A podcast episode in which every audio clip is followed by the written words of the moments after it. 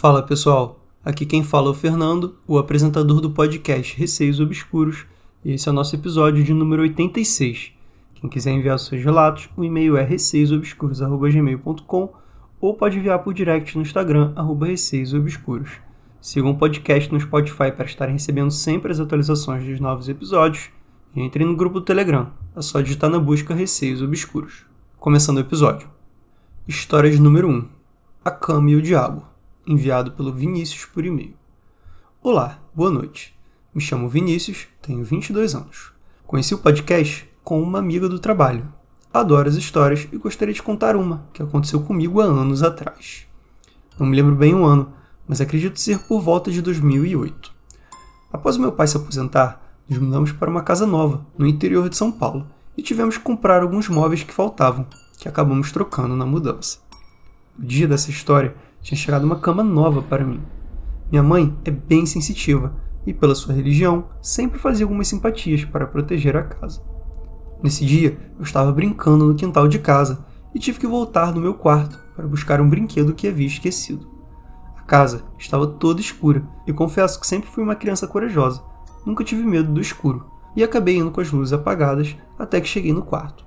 Logo na porta, algo me fez parar e escutei um barulho como se tivesse alguém mexendo no plástico. Respirei fundo e rapidamente acendi a luz. A imagem do que eu vi continua intacta na minha mente após todos esses anos. Mexendo na cama, embrulhada, uma criatura totalmente preta, com pernas e braços longos. Sua espinha era curvada e em sua cabeça haviam dois chifres pontudos e ondulados. Virando seu corpo em minha direção e abrindo um sorriso enorme, me olhava com dois olhos grandes e amarelos. Fiquei paralisado, com medo, mãos trêmulas e com a garganta fechada. Após alguns segundos, consegui retomar meus movimentos e corri até minha mãe, que estava sentada em uma cadeira, na frente de casa. Contei o que vi e fomos até o quarto. Quando cheguei lá, estava tudo da forma que eu havia deixado. Minha mãe passou alguns minutos trancada dentro do quarto e havia me dito que iria fazer algo para que isso não voltasse a acontecer. E de fato, nunca mais vi a criatura. Demorei meses para conseguir voltar a dormir sozinho naquele mesmo quarto, mas até hoje não consigo esquecer o que vi. Nossa, hein, Vinícius? Assustador essa coisa que você viu, hein?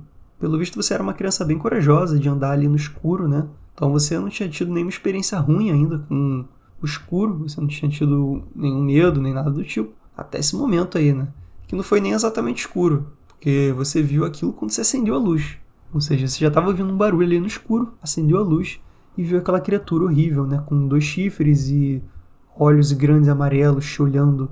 Pior ainda foi esse sorriso que ele te deu eu fiquei com a sensação de que isso era algo ruim, né? Tanto que sua mãe foi lá, se trancou no quarto. Ela era sensitiva, já desconfiava que tinha alguma coisa errada. E aí ela fez lá a simpatia dela e conseguiu tirar aquela coisa. Tanto que você nunca mais voltou a ver essa entidade, né? E agora a história de número 2. São dois relatos enviados pelo André por e-mail. Fala, Fernando, tudo bem? Esta é a primeira vez que eu decidi compartilhar minhas experiências peculiares. Me chamo André. Primeiramente, gostaria de parabenizar o formato do podcast e tudo mais. Curti muito e maratonei tudo em menos de uma semana. Não coloquei nenhum título nos relatos, pois não quero criar expectativas, então sinta-se à vontade para nomeá-los.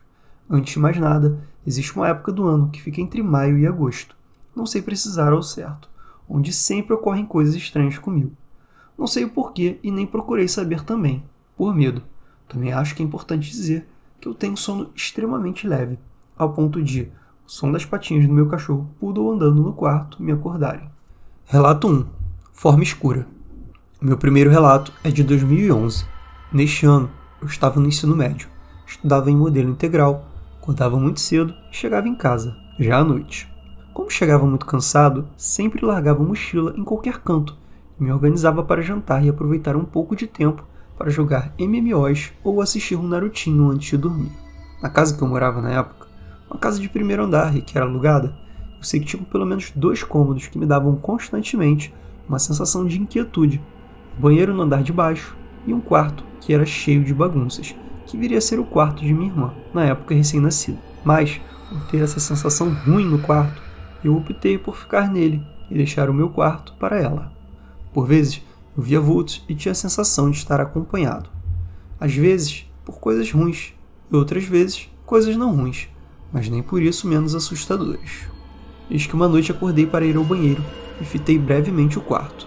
Meu quarto não era grande, tinha apenas uma mesa de PC que ficava na frente de uma janela, uma cama de solteiro e o guarda-roupas. Ao olhar embaixo da mesa, de uma forma escura, me assustei automaticamente, mas pensei, foi ali que eu deixei a mochila e fui ao banheiro. Quando voltei, deitei na cama e, por razão nenhuma, olhei na direção da mesa e notei que a mochila não estava no mesmo lugar. Levantei, liguei a luz e vi que a mochila estava atrás da porta. Estranhei, mas voltei a dormir. Na segunda noite, eu coloquei a mochila na cadeira por precaução, para saber onde estava. Já estava meio alerta com o ocorrido da noite anterior, suspeitando que havia chegado o tempo assombrado. Acordei como de praxe por volta das duas da manhã e olhei para a cadeira. A mochila estava lá, mas quando eu estava saindo do quarto, vi a cortina da janela bater, como se alguém mexesse nela. Tive a impressão de que tinha alguém do outro lado da janela. Nem ousei olhar. Fui ao banheiro e voltei a dormir. Na terceira noite, eu deixei novamente a mochila na cadeira. Acordei, olhei para ela e notei que a mochila estava no chão, ao lado da cadeira, mas vi que tinha algo na cadeira. Não olhei bastante para reparar o que era. Coloquei na cabeça que era meu cachorro, um poodle preto, e apenas saí do quarto. Quando voltei, a mochila estava do lado da cama e nada na cadeira. Nem mesmo o cachorro estava no quarto. Não tinha nada fora do comum. Depois dessas três noites, nada mais ocorreu por um bom tempo.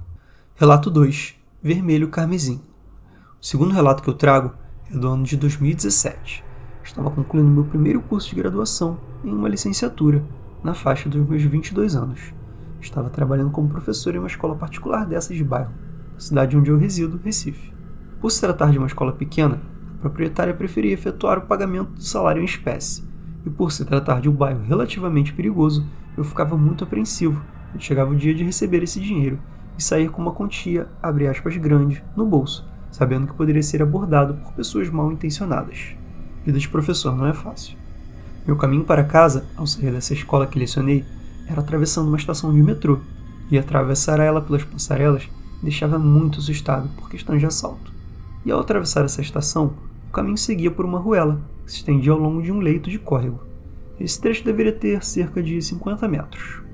Essa é uma parte importante para o relato, então vou detalhar melhor. Ao sair da estação de metrô e atravessar uma rua, chegava um trecho de um riacho barra córrego, e uns 3 metros de distância entre as margens, com calçada de ambos os lados. As calçadas deviam ter cerca de um metro da margem do riacho até uma parte em que ficavam árvores grandes, e depois das árvores, muros altos. Não haviam casas naquele trecho, pois eram muros traseiros de empresas. Do lado esquerdo, a calçada era contínua, mas do lado direito havia um trecho logo no início da rua, que não dava para passar, pois havia um muro.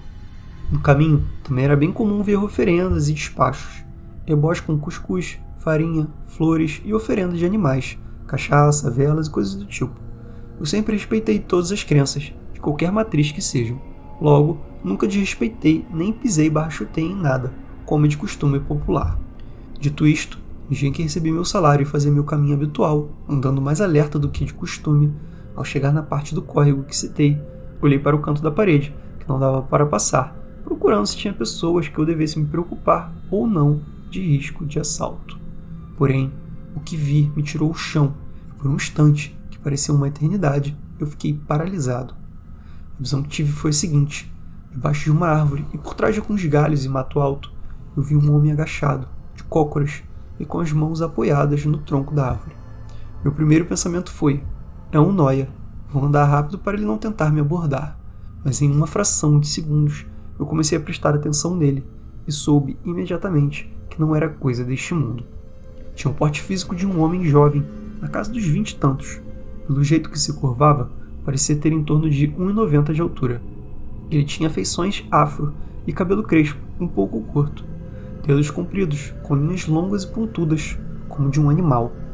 O corpo do homem tinha duas cores, uma divisão perfeita, indo do cabelo até as pernas, onde, de um lado, era vermelho carmesim e do outro lado, de um preto tão escuro que chegava a reluzir com a luz do sol. Ele estava sem camisa e descalço, vestindo apenas um tipo de veste de couro de animal, e nessa veste pendia uma faca adornada. Ele também tinha uns colares de contas cruzadas no peito. Essa visão me fez perder o fôlego e as forças nas pernas. Quase caí sentado, mas me esforcei para dar um passo Minha única motivação foi ao perceber que aparentemente ele não notou minha presença. Eu senti um jogo e suava muito. Consegui ouvir o ritmo do meu coração explodindo no peito em agonia. Aquela coisa que vi emanava uma intenção maligna de ódio, como se fosse um assassino prestes a pular em cima de uma vítima. Ele espreitava como um predador sedento por sangue. Eu consegui andar tropeçando nas pernas, por estar tremendo. Quando cheguei no fim do caminho, olhei por cima do ombro e ele ainda estava lá. Depois desse dia, eu mudei o meu caminho e nunca mais andei naquele lugar.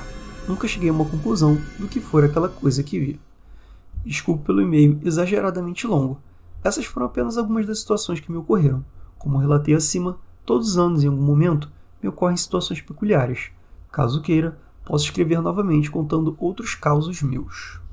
André, queria agradecer muito aos dois relatos que você enviou. Primeiramente, não precisa se desculpar. O tamanho dele ficou ótimo. Eu gosto de relatos grandes, muito detalhados. E sim, você pode enviar outros causos que você tiver, com certeza. Fico até ansioso para ler. Falando primeiramente sobre o relato 1, a princípio não temos certeza do que você viu. Apesar de que foram três noites muito estranhas, né? Naquela época, principalmente, em que você acabava vendo coisas e você associava até essa época, né? Alguma coisa que você tivesse visto. Mas concordo que tenha sido situação estranha, né? Que foram três noites seguidas que você teve a sensação de que tinha alguma coisa na sua cadeira, quando na verdade não tinha nada. Até na terceira noite você ocupou o cachorro, né? Você acabou fingindo que era o seu cachorro, que era um poodle preto, que realmente ali no escuro ia ficar bem camuflado. Mas depois você viu que não tinha nada ali. Talvez tenha sido uma entidade mesmo que estava ali de olho e por estar escuro o quarto, você acabou não conseguindo ver. Diferente do relato 2, que você viu a luz do dia, aquela criatura bizarra. Suponho que tenha sido uma entidade, não uma pessoa de fato, né? Até porque, pelo que você está descrevendo aí, é algo tão extravagante que não é possível que uma pessoa fosse assim, né? Tão alta, unhas longas e essas cores no corpo, né? Isso foi mais bizarro. Parecia que tinha um vermelho carmesim de uma parte e um preto bem forte na outra. Percebi também que ele estava usando coisas bem estranhas, né? Como veste de couro de animal, uma faca adornada, coisas desse tipo. Ainda bem que aquilo não te viu, hein? Porque pela intenção maligna que você falou, quase como um assassino ali procurando uma presa, vai saber o que aconteceria se ele tivesse te visto. E agora a história de número 3. O vizinho. Oi, Fernando, tudo bem? Me chamo Rafaela e o relato que eu vou contar aconteceu com meu irmão Guto quando éramos pequenos.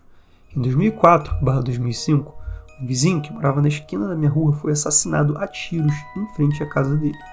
Alguns dias após o crime, meu irmão, que na época tinha cerca de 2 a 3 anos, começou a ver o Digão, apelido do falecido, no canto do nosso quarto, um vão entre dois guarda-roupas. E o Guto brincava, conversava com ele por horas, não sentia medo. Eu também era pequena na época, nossa diferença de idade são de 3 anos, e tenho como memória o meu irmão pegando algumas balas e colocando em cima da cama para o Digão. O Guto foi uma criança que nunca falou enrolado. Sempre teve uma dicção muito boa, confesso que diferente de mim, que ainda hoje preciso falar algumas palavras devagar para saírem certas. Quando o rapaz aparecia, ele sempre dizia: Mamãe, o Digão tá com dodói aqui na cabeça, e apontava para as têmporas. Tá sangrando, ajuda ele. E a estadia do Digão seguiu por alguns dias. Uma outra memória que eu tenho muito clara foi quando minha mãe chamou eu, minha irmã mais velha e meu pai para fazermos uma oração para o Digão, sentados todos na sala e rezamos para que ele pudesse encontrar o seu caminho. Depois disso, meu irmão não comentou mais nada sobre o Digão. Gostaria de ressaltar que minha família não tinha contato com ele, não éramos vizinhos próximos. Meus pais não tinham comentado nada sobre o assassinato, pois éramos muito pequenos. E nunca tivemos contato com ele.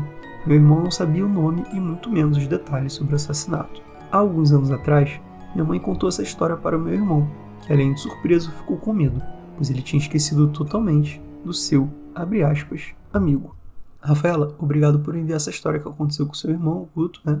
E podemos ver que o Digão aí, né, apesar de ter sido assassinado ali de uma forma muito cruel, ele não parecia ter nenhum problema ali, né? Ele não queria ir para sua casa, causar algum desconforto, ao contrário, ele queria companhia, ele queria brincar com alguém. E o Guto, pelo visto, era a pessoa mais sensitiva a ponto de ver e brincar com ele, ouvir. Assim que as crianças pequenas têm essa sensibilidade mais aflorada. O fato dele saber que o Digão tinha falecido com um tiro na cabeça, né? Ele dizia lá do jeito dele que ele tava dodói na cabeça, tava sangrando. Imagino que tenha sido exatamente ali, né, que o Digão tenha tomado o tiro. Acho que isso é uma prova praticamente de que teu irmão não estava mentindo, inventando coisas. Ele de fato estava vendo ali um espírito de uma pessoa que morreu ali perto. Felizmente vocês conseguiram fazer uma reza e mandar o Digão aí para um lugar melhor, né? Fazer essa passagem dele, que é muito importante, senão o espírito fica vagando aí para sempre, talvez se sentindo solitário, enfim.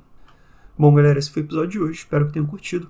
Quem quiser enviar seus relatos, o e-mail é receiosobscuros.gmail.com ou pode enviar por direct no Instagram, arroba receiosobscuros.